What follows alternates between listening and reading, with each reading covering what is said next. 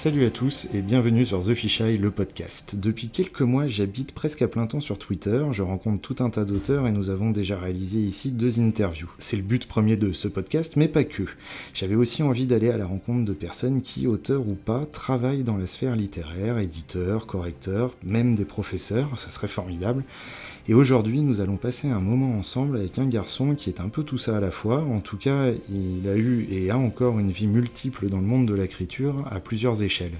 Bonjour Maxime, comment vas-tu? Salut, bah moi ça va très bien, d'autant que on a passé un bon moment à table juste avant de se retrouver là. C'est toujours très important de commencer une interview par un bon déjeuner.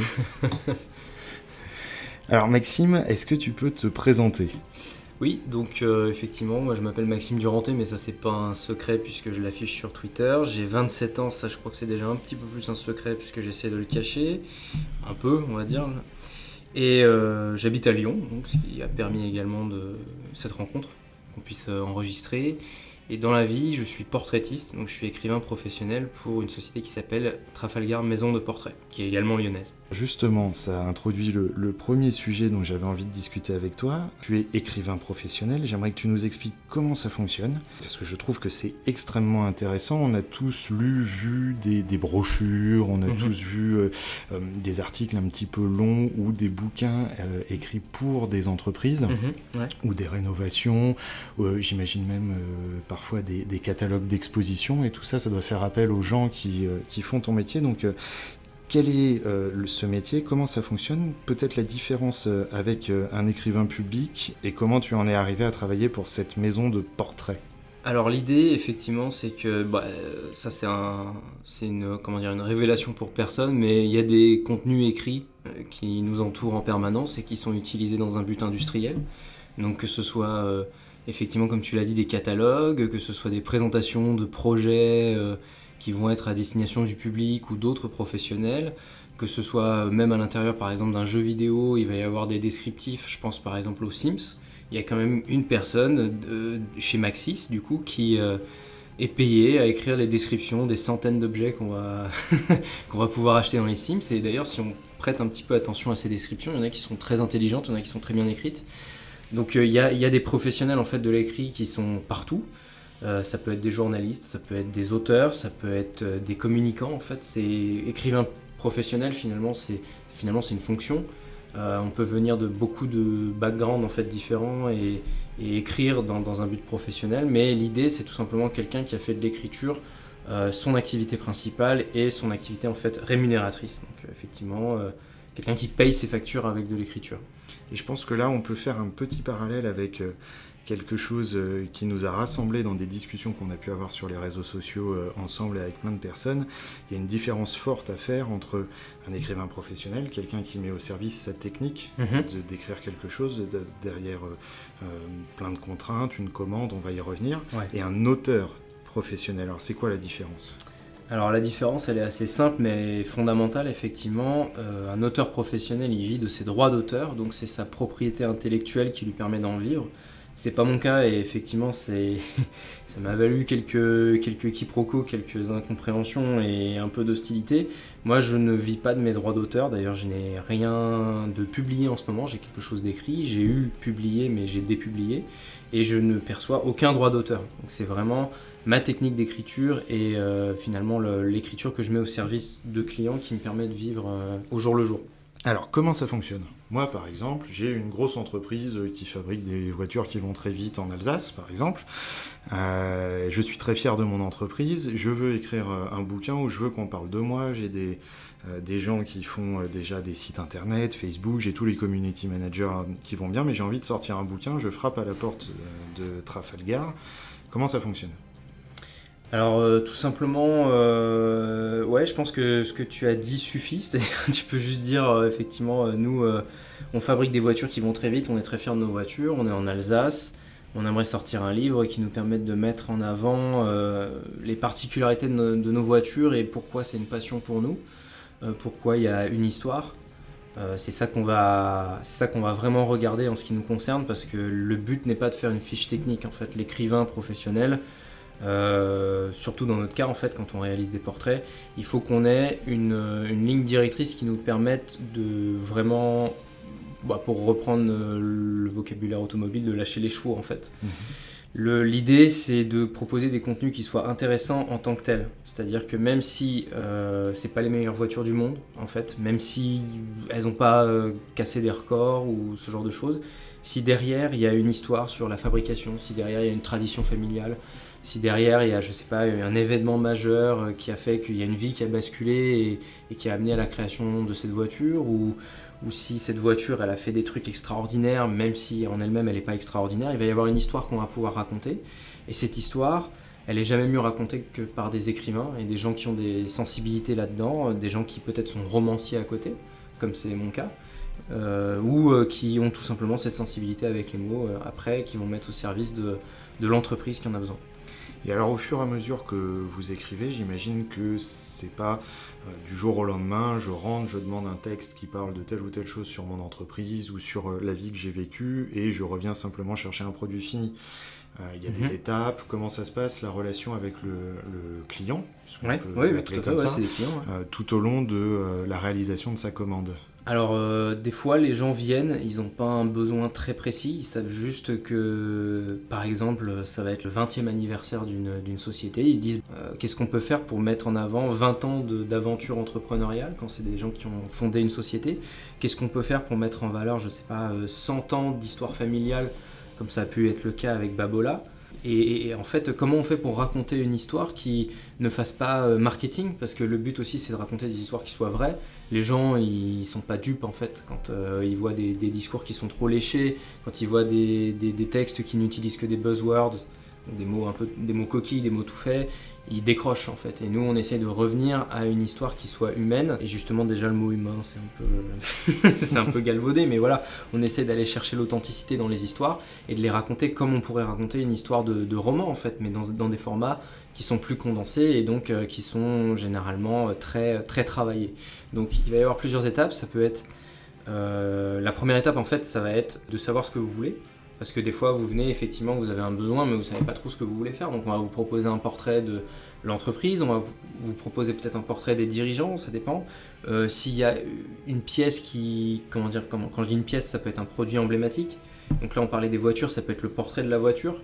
Ça peut être euh, le portrait du, savoir-faire, de l'artisanat, ou ça peut être le portrait d'un matériau aussi qu'on va, travailler. Par exemple, si vous travaillez la soie, on peut faire un portrait de la soie qui va être euh, transformée au fur et à mesure des, opérations, du, savoir-faire qui va s'appliquer dessus. Et au final, on va avoir un texte qui est généralement compris entre une et trois pages, qui va nous emmener dans, toute la dimension humaine et dans toute la dimension euh, vraiment intime qui peut y avoir, euh, sensuelle aussi, quand on parle de, de, soi par exemple. Et on va, on va vraiment montrer à quel point travailler la soie, c'est quelque chose de particulier, quelque chose d'unique. Et on va sortir un petit peu des discours qu'on peut entendre sur, euh, je sais pas, euh, fort d'une tradition de 150 ans, euh, nous. un peu comme les crieurs publics sur les places en Angleterre qui te font. ça en fait, ou de la propagande en fait, c'est pas des textes de propagande. Et, oyez, oyez. Oui, notre, notre héritage immémorial, machin. Nous, on essaye de vraiment raconter ce qui se passe concrètement. Et c'est plus dur qu'on ne le croit en fait. Et je pense que les gens sont satisfaits parce que pour euh, préparer cette rencontre, je me suis un petit peu baladé sur tout ce que vous faites euh, avec euh, l'entreprise pour laquelle tu travailles. Et il y a un monde fou qui fait appel à vos services. Et j'imagine que vous n'êtes pas les seuls sur le marché. Ah, alors on est, on est quand même assez pionnier hein, pour le coup. Oui, la première sur maison portrait. de portrait. Ouais. après, c'est justement parce qu'on on était assez insatisfait de ce qu'on pouvait lire qu'on s'est dit bah, qui écrit ces textes, de quelle formation viennent-ils en fait? Et est-ce que ce serait peut-être pas le moment d'aller chercher des écrivains ou des gens du moins qui ont une sensibilité d'écrivain pour voir euh, ce qu'on est capable de faire mieux en fait? Et c'est là qu'on a une vraie carte à jouer, je pense, quand on a euh, cette facilité avec les mots et qu'on n'est pas peut-être euh, formaté par des cursus qui sont plus orientés marketing et communication. Et effectivement, on a des clients très très variés et parce qu'on a cette capacité, je pense, à s'adapter. Ça va avec la sensibilité. Un romancier d'ailleurs euh, pour continuer le parallèle, un romancier s'intéresse à beaucoup de sujets finalement quand il traite de l'univers de la mode euh, et qui fait un roman par rapport à ça, il va faire plein de recherches et il va devenir en quelque sorte un spécialiste, du moins on l'espère, pour écrire des choses qui ne sont pas trop fausses. Et si au gré du roman, il se rend compte qu'il a besoin de travailler sur un autre sujet, bah, il va se renseigner également et il est capable comme ça de, sauter entre divers sujets pour toujours dire des choses qui soient concrètement vraies et injecter en fait sa, vision, son regard. Et c'est ça que les entreprises recherchent aussi, parce que finalement un discours de marketeur, si on le met à côté d'un autre discours de marketeur, bah, on ne sait pas trop, enfin il n'y a pas de voix, il n'y a pas de tessiture particulière. Ils vont prendre cher les marketeurs. ils vont prendre cher, ils vont prendre cher, mais en même temps, c'est pas du tout les mêmes euh, formats. C'est-à-dire que nous, on n'est pas capable, du moins, on n'est pas rodé et on n'est pas forcément aussi efficace sur des formats extrêmement courts, du type euh, faire une pub qui accroche euh, l'attention. C'est pas ça notre cœur de métier en fait. Notre cœur de métier, il est de, raconter des histoires et forcément, on a besoin d'un peu de place pour le faire. On a besoin d'un sujet qui mérite aussi d'être écrit et des fois, on dit clairement aux clients écoutez, nous, euh, on pense qu'on n'est pas les meilleurs euh, pour ce que vous voulez. Il, y a des, il y a des choses où on ne ressent pas l'espèce d'étincelle, où on se dit, bon, bah, on va, on va pas pouvoir apporter grand chose de plus qu'une agence de communication, donc euh, autant aller sur une agence de communication qui, sait bien, faire, son métier. Voilà, qui sait bien faire ce genre de choses. Et puis après, tu as une fois par génération un Alain Chabat qui arrive à faire les deux. bon, c'est déjà pris comme boulot, Alain Chabat. comment t'en es arrivé à travailler comme portraitiste pour euh, cette entreprise? Alors c'est assez compliqué et à la fois c'est simple puisque au départ j'étais sur une maison d'édition que j'avais fondée euh, pendant mes années euh, n'est-ce pas? Et bah, comme tout entrepreneur j'avais envie de montrer mon projet aux, yeux du monde et plus particulièrement à un jury d'experts, de, professionnels du moins. Et donc je m'étais inscrit à un concours avec mon associé qui est encore mon associé d'ailleurs, Marion. Et on avait présenté donc l'attelage qui était la maison d'édition collaborative euh, qu'on avait fondée, devant, euh, des, professionnels qui d'ailleurs ne venaient pas du tout du monde euh, comment dire, littéraire et qui du coup jugeaient vraiment la démarche entrepreneuriale. Et il se trouve que quand on est passé, il y avait une lauréate de l'année précédente, et cette lauréate était donc la fondatrice de Trafalgar Maison de Portrait, donc entre littéraires, on s'est immédiatement reconnu et on s'est immédiatement contacté. J'ai commencé en tant que correcteur et un petit peu critique également de leur première production. Et euh, rapidement, en fait, euh, on m'a demandé si c'était possible que je revienne à Lyon, parce que j'étais parti, revienne à Lyon pour euh, déjà m'entraîner sur des formats un peu à blanc, avec des, des sujets peut-être un peu plus faciles, avant d'intégrer l'entreprise. Alors oui, parce qu'en plus on fait cette interview depuis Lyon. Et je dois vous le dire exactement où. On est à la fac. on est en train de squatter une bibliothèque un petit peu déserte. Donc si le son est euh, un petit peu caverneux, c'est parce que les étudiants, euh, pour l'instant, à vendredi après-midi, ils sont plutôt en train de se balader que de remplir les rangs de la bibliothèque. Je suis ravi que tu aies introduit qu'au début tu étais correcteur euh, pour Trafalgar. Parce que justement, je voudrais qu'on aborde quelque chose qui ressort fortement chez toi, c'est le goût du travail bien fait, mais surtout la conscience de produire quelque chose pour un tiers, pour un lecteur, un client, euh, et qui doit lui plaire. Alors effectivement, euh, il y a quelque chose qui m'est apparu assez nettement en fait quand j'ai commencé à ne plus dépendre de papa-maman en fait, hein, il faut le dire, quand j'étais euh, j'étais à la fac, que j'étais entretenu, et je me suis dit mais comment je vais faire pour euh, me débrouiller, tout simplement, sachant que euh, ma compétence principale, c'est l'écriture. Donc, euh, comment je fais pour m'organiser de manière à ce que je puisse écrire le plus possible, puisque c'est ça qui me, ça qui me fait plaisir. En fait, c'est pour ça également que je pense être fait, et donc concilier ça et avoir suffisamment d'argent pour, pour boucler les fins de mois, en fait. Et on se rend compte assez rapidement que l'utilité sociale de l'écrivain, se mesure comme toutes les autres utilités sociales, en fait, c'est effectivement euh, à, quelle hauteur en fait on vous rémunère. Parce que si on considère que votre travail est utile, on rémunère votre travail. Donc, il y a cette, euh, cette dimension qui n'exclut pas pour moi la part artistique, puisqu'on peut également choisir délibérément de faire des, de, de, de, rendre des productions qui sont plus artistiques. On sait très bien qu'elles vont pas se vendre, on sait très bien qu'il n'y aura pas forcément un marché pour ça, mais on tient à dire voilà, euh, on est capable de faire ça. On peut faire des expérimentations. Je pense notamment donc à la disparition de Pérec. Bon, ça se vend parce que c'est un ovni quelque part et qu'il y, a cette réputation, mais ça aurait pu très bien. Pour ceux, pour ceux qui ne connaissent pas, la disparition, c'est le roman sans lettre E. Voilà, mais quelque part, euh, prouesse, mais aucun intérêt. D'un point de vue purement plaisir de lecture, ça ne rajoute rien. Mais il y a une prouesse qui fait que artistiquement parlant, bah, la performance est intéressante. Donc il faut savoir concilier ça. Moi, je continue d'écrire pour moi et je continue d'écrire des choses dont je sais que je n'en tirerai jamais rien. mais je sais également que pour que mon écriture soit, et pour que l'écriture en général d'ailleurs, parce que c'est important, pour que l'écriture ait de la valeur auprès des gens, auprès du grand public, des gens qui sont pas forcément sensibles en fait à la littérature euh, comme ça. Euh, on leur dit est-ce que vous aimez la littérature? Ils vont dire bof. Il faut que cette écriture puisse leur parler. Il faut que cette écriture puisse répondre à un certain besoin. Et là, je pense plus aux entreprises. Mais une écriture qu'on a rendue pour une entreprise qui permet de vendre, c'est une écriture qui a également plu au public. Donc c'est une écriture qu'on a pu travailler, euh, je le dis tout de suite, euh, c'est pas de l'esclavage, hein, on s'amuse quand même. Je pourrais vous montrer un petit peu ce qu'on rend. C'est loin d'être des trucs formatés ou des trucs ternes. Ou... Franchement, on s'amuse bien. Mais on a toujours ce souci de est-ce que ça va donner envie à des gens de s'intéresser à une marque, d'acheter les produits de la marque ou de s'intéresser au parcours des fondateurs pour comprendre un petit peu la philosophie d'une marque aussi? Ça peut être, euh, intéressant. Et d'un point de vue exercice, c'est aussi intéressant. Et à ce moment-là, on se rend compte que euh, on perd beaucoup de subjectivité en fait, puisque on a un objectif qui est clairement défini. Le problème, je pense, c'est que quand on écrit un roman, quand on écrit une nouvelle ou une poésie, quand on écrit dans ces formats qui sont finalement très libres, on a une part de subjectivité par rapport à l'objectif poursuivi qui est extrêmement importante.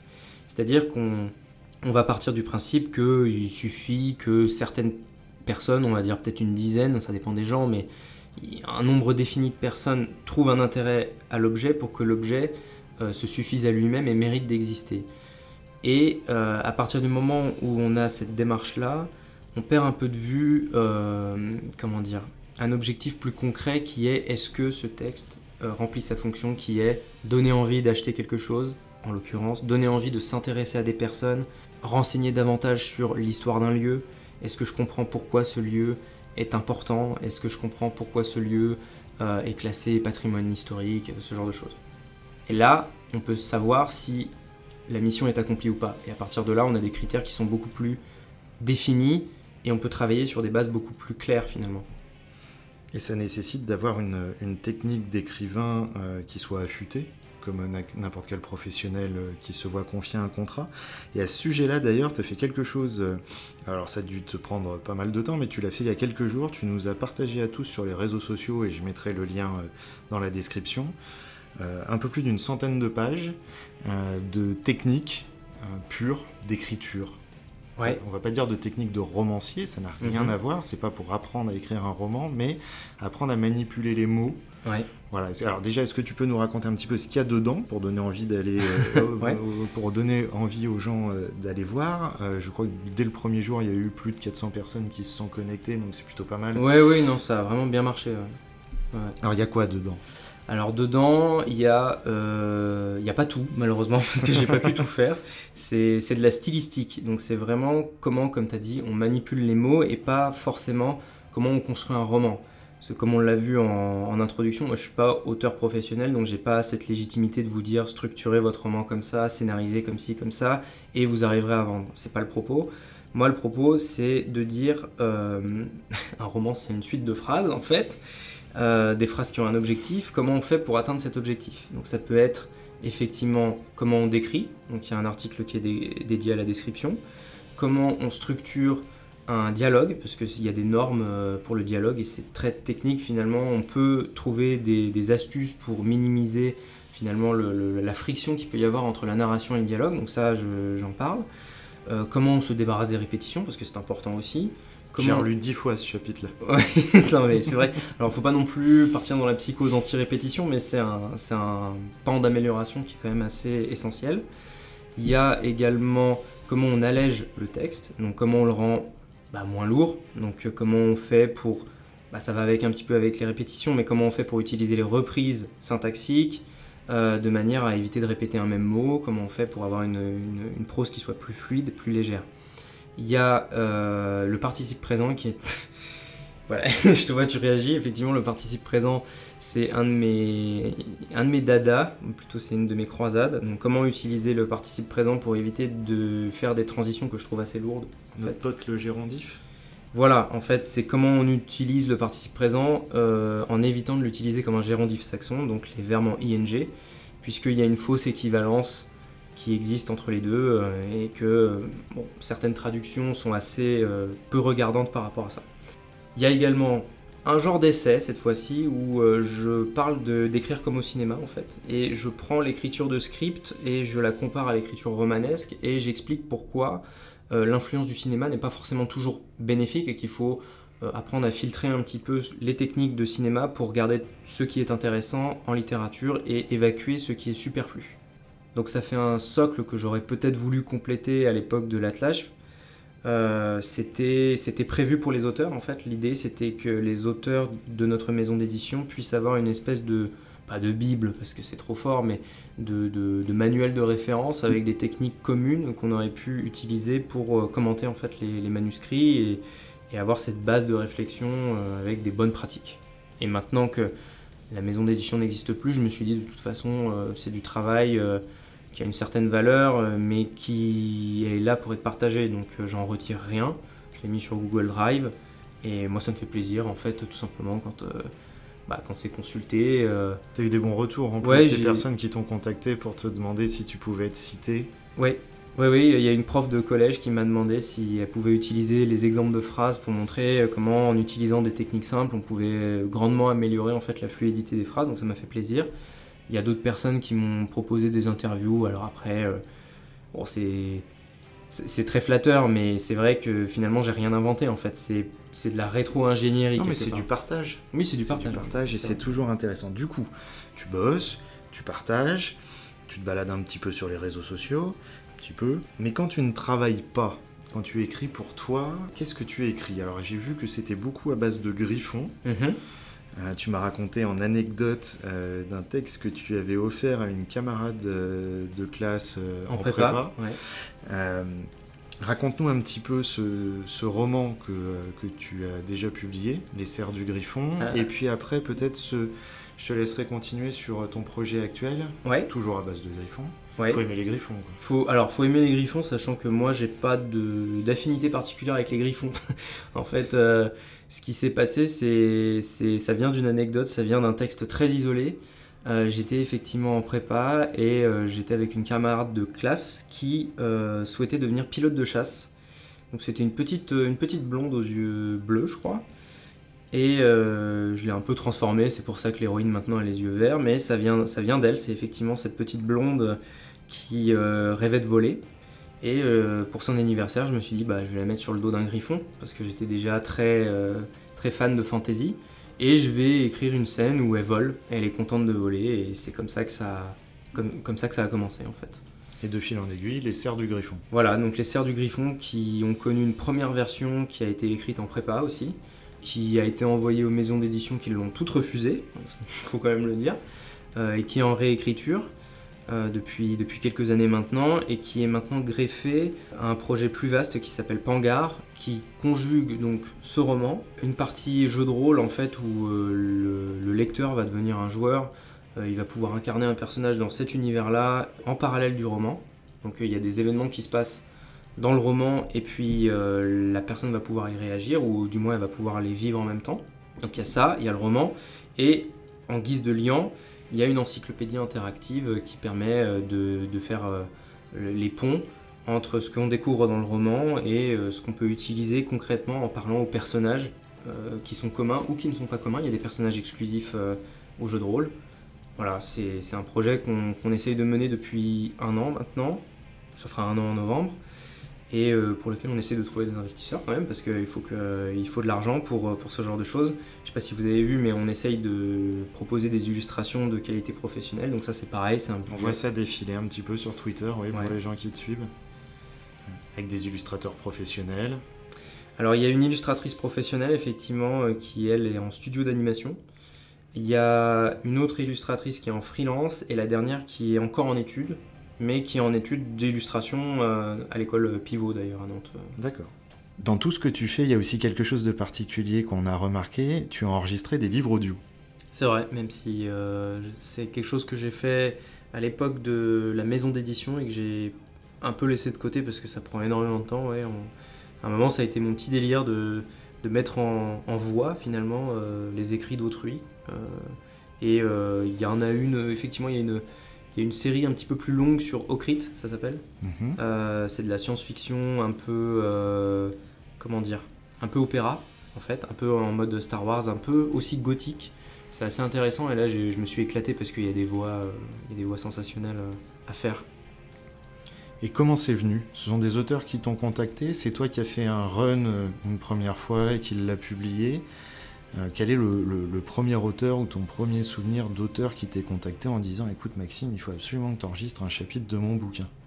Euh, c'est moi qui ai proposé. Alors je me suis acheté un micro, effectivement, un micro un peu, un peu euh, comment dire, pro, hein, pour faire des, bonnes prises, parce que quand le son est dégueulasse, c'est pas possible. J'ai un petit peu investi, j'ai pris, pris le même micro que Calfine, du coup. D'ailleurs, il faudra qu'elle nous dise comment ça se prononce. Et au départ, je m'amusais à faire des voix pour... Alors c'était quoi? C'était des dragons. En fait, j'ai- un dragon qui parle, notamment. Et, euh, et, et je me suis dit, ouais, euh, comment, comment il pourrait sonner j'ai fait des petits enregistrements comme ça, et puis alors c'est marrant parce- que quand on fait parler un dragon, on peut se permettre de se la péter, ils sont très arrogants, donc euh, je disais des trucs du style Oui, euh, j'avale le soleil. euh, T'es pris un peu pour Eddie Murphy quoi. Ouais. et après, on faisait, on faisait des tests avec différents filtres jusqu'à ce que ça sonne dragon. Et puis, je sais plus. euh, à un moment, j'ai lu un texte. Est-ce que j'ai commencé par le mien? Je, je sais plus. Mais euh, j'ai effectivement fait plusieurs textes. On m'a dit Ouais, t'as une voix qui, s'y prête bien. euh, Est-ce que ça te dirait de, faire mon texte? Alors après, j'ai travaillé avec un gars sur Ocrit, donc l'auteur d'Ocrit, tout simplement qui lui est musicien et qui du coup était capable aussi de sortir des beaux bruitages, de faire un mixage de qualité et un bon montage.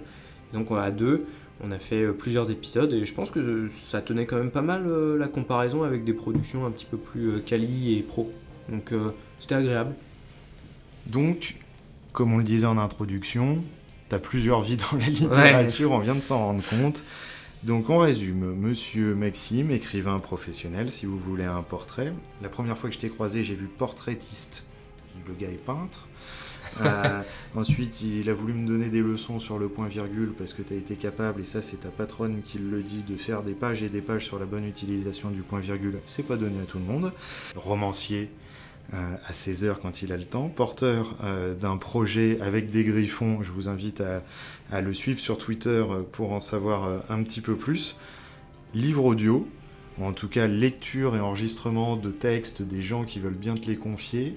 Oui. Euh, tu publies euh, de l'aide, une espèce de masterclass sans prétention aucune euh, pour partager tes outils stylistiques et tes, tes outils de travail de la langue à tout le monde pour qu'on puisse après se les approprier et Ouais. finalement en faire ce qu'on veut. hein. Tu, C'est tu dis pas gratuit. que c'est un dogme Ouais, c'est gratuit, vous faites ce que vous voulez avec. Exactement, et, et ça marche plutôt bien. Et avec tout ça, par contre, on ne sait toujours pas qui tu es. Alors, la tradition, la tradition, on en est au troisième interview, mais une tradition, ça commence à partir du deuxième. Petit questionnaire à la Proust, sans plagiat. Euh, six questions. La première, si tu devais choisir un film et un seul. Ah, je pense que je resterai sur Starship Troopers, tu vois. Franchement, euh, c'est un film. euh, je trouve qu'il y a tout dedans, en fait. Il y a, il y a tout et, et, et ça vieillit super bien, en fait. Je trouve que c'est un film qui est assez vieux, finalement, mais il tient la comparaison encore aujourd'hui et ça me fait plaisir de le revoir. Et je trouve qu'il y a, il y a une super musique, j'adore les acteurs. Les super second rôles. Ouais, ouais, non, vraiment, il y a, il y a une brochette d'acteurs euh, vraiment, vraiment sympa et on les retrouve d'ailleurs encore dans des films aujourd'hui. On se dit, ah, mais oui, c'est celui qui faisait le prof. euh, voilà, et, euh, et un univers barré en fait. Un univers qui, qui se prend pas au sérieux, qui, qui est dans l'excès. Et, et c'est et c'est juste énorme. Et quand on rentre dans le délire, c'est c'est un plaisir. Une musique ou une chanson Est-ce que j'ai le droit à une compositrice? Ok, petite dérogation. Alors moi, je suis fan absolu de euh, Yuka Kitamura en fait, qui est la compositrice des Dark Souls. Mhm. et qui fait de la musique classique à l'occidental alors qu'elle est japonaise, bon ça s'entend dans son nom, mais c'est une musique, je trouve c'est fou. Ça, les, nous on n'est plus capable de faire ça alors que c'est le, on est le berceau quand même de cette musique là, et je trouve que toutes les ambiances sont magnifiques, qu'il y a une, une poésie très triste en fait, très, euh, très dans le déclin, très dans le crépuscule d'une civilisation qui était à son apogée avant, et nous on arrive et tout est détruit, tout est en ruine, euh, c'est triste, c'est sombre, c'est gris, mais il y a cette espèce de gloire tragique quand même qui, qui, qui, sort de, des chœurs, qui sort des, des, instrumentations, et du coup, bon, quand même une musique, euh, je dirais Yorm le géant, Yorm the Giant, euh, à écouter en version complète sur YouTube, c'est un régal. Magnifique un livre. Alors là, cette fois, je me fais pas avoir. Pas un auteur. Un ok, ouais. en plus, je considère personnellement qu'on peut être fan d'un auteur, mais que ce n'est pas forcément de cet auteur qu'est notre livre préféré. Oui, c'est vrai. J'ai pas envie de citer la Horde du Contrevent, mais je vais être obligé, je pense, parce que effectivement, c'est un peu à la mode en ce moment. Damasio est très, euh, très, très en vue. Euh, les gens disent euh, plein de choses, pas forcément, je trouve, des, choses très mesurées. C'est vrai qu'aujourd'hui, tu vas dans n'importe quelle librairie, tu tombes devant un mur jaune, mhm. couleur sable. Oui, hein, t'es furtif du coup. ouais, ouais, non, mais c'est vrai. Et les gens sont déjà en train de te dire Damasio, c'est le nouveau Tolkien, machin, ils essayent toujours de. Ce qui est dommage pour lui, parce que ça voudrait dire qu'il aurait pas été assez créatif pour oui, en plus, a rien à quelqu'un. il a rien à voir avec Tolkien, mais c'est. En fait, ce qui est bien et pourquoi je le, je le conseille, c'est parce que c'est un fantastique objet d'étude en fait. Je ne dis pas qu'il faut écrire comme lui, d'ailleurs je déconseille d'écrire comme lui. Pourquoi? Parce que euh, je trouve qu'il va trop loin dans euh, l'hermétisme des fois. C'est-à-dire que oui, il a un talent fou pour inventer des mots, oui, il a un talent fou pour euh, nous projeter dans des narrations qui sont extrêmement typées, extrêmement marquées, mais il va tellement loin dans le processus qu'il peut très bien rebuter un lecteur. Il y a beaucoup de lecteurs en fait qui n'arrivent pas à rentrer dans la horde du contrevent, qui pourraient trouver ça très bien, mais qui sont tout de suite mis, ces personnes-là mises devant un mur, et ce mur c'est les premiers chapitres où on a Golgoth, le personnage, euh, je pense le personnage central quand même dans la horde du contrevent, qui nous débite ces trucs où euh, il y a un mot sur trois qui est inventé, c'est que du c'est que de l'invention, c'est que de l'argot bizarre qui existe nulle part à parler, parce qu'en plus c'est in res, forcément, à parler d'un sujet qu'on connaît pas qui est le furvent.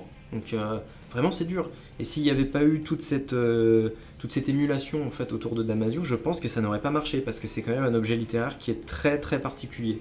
D'ailleurs j'explique pas trop euh, le nombre de ventes. Honnêtement je pense qu'il y a un petit côté réputation qui fait que comme pour des auteurs qui font la polémique, on achète le, bouquin parce qu'on l'a acheté et qu'il faut l'acheter et il faut l'avoir lu.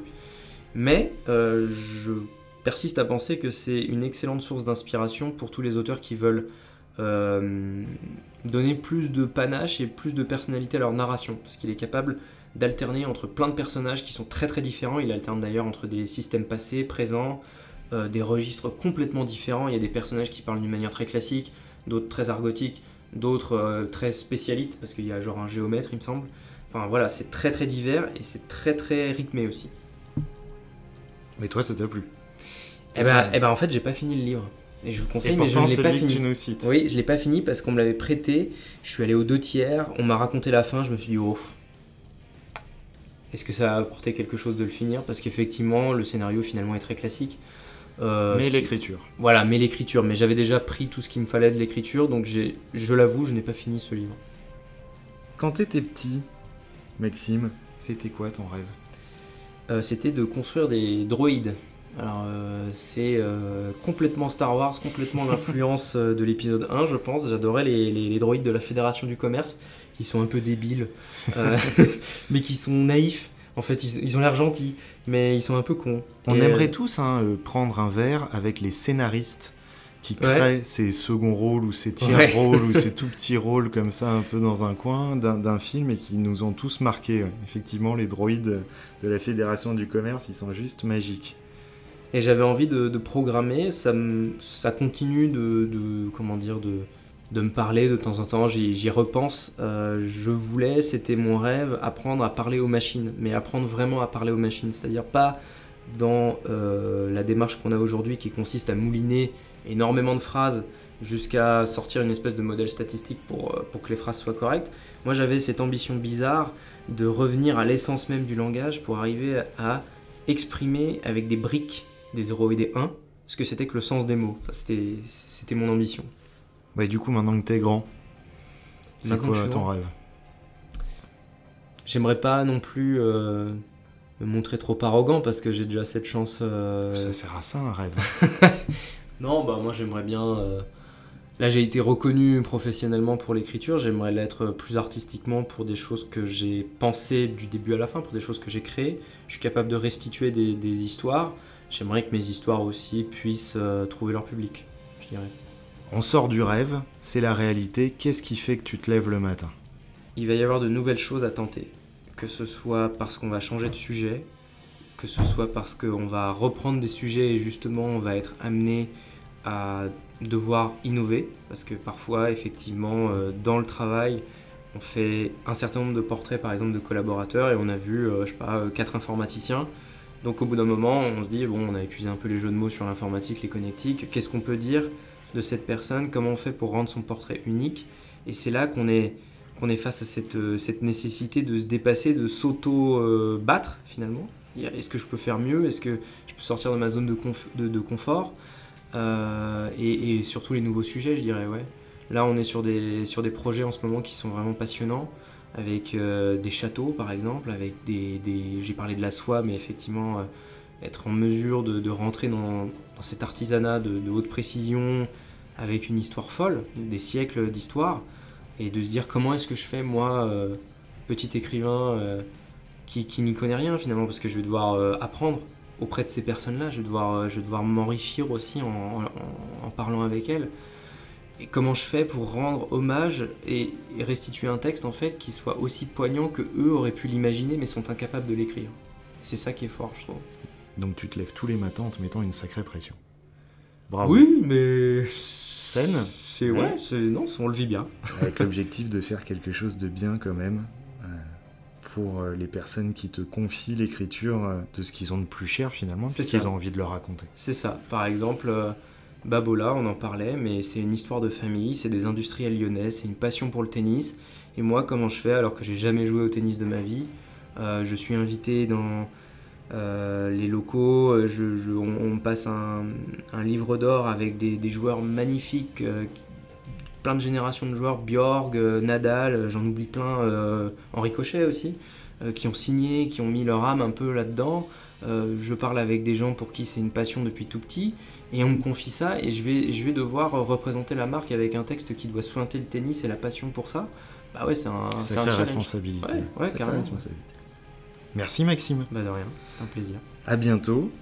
Euh, et à bientôt à tous avec euh, des chroniques et j'espère encore beaucoup d'interviews. Et euh, d'ici à ce qu'on se recroise, soyez heureux.